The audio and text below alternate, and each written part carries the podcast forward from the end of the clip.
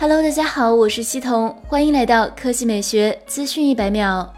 三摄四摄在手机上似乎已经开始成标配，也许对用户来说，这改善了拍照质量，增加了可玩性，但对索尼来说，则是喜忧参半。据外媒报道，索尼半导体业务负责人日前致歉。尽管为扩大产能投入了很多，可这依然不够。我们必须向受影响的客户表示歉意。按照索尼的说法，图像传感器工厂将连续第二年加班不过节，以保证货品供应。其实本财年，索尼为半导体部门规划了二十六亿美元的支出，新工厂也将于二零二一年四月投产。同样，在今年大力增产的还有三星。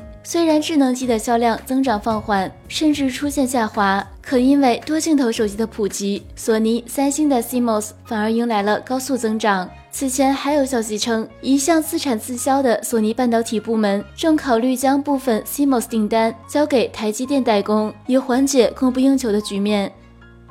近日，三星悄悄在官网列出了 Galaxy Tab S6 5G 版的选项，这也意味着全球首款 5G 平板即将降临。目前所知信息不多，官方上唯一列出的信息仅有 Galaxy Tab S6 5G 版的渲染图，与标准版 Galaxy Tab S6 一模一样。有消息称，Galaxy Tab S6 5G 将于一月七日开始的 CS 2020展会上正式推出。核心配置上，Galaxy Tab S6 采用10.5英寸 Super AMOLED 显示屏，分辨率为2560乘1600，搭载高通骁龙855旗舰平台，前置800万像素，后置1300万加500万双摄，电池容量为7040毫安时。推测 Galaxy Tab S6 5G 可能会采用外挂 X50 基带的方式实现 5G 支持。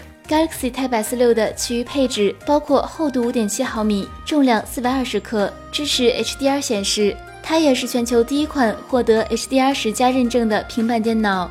好了，以上就是本期科技美学资讯百秒的全部内容，我们明天再见。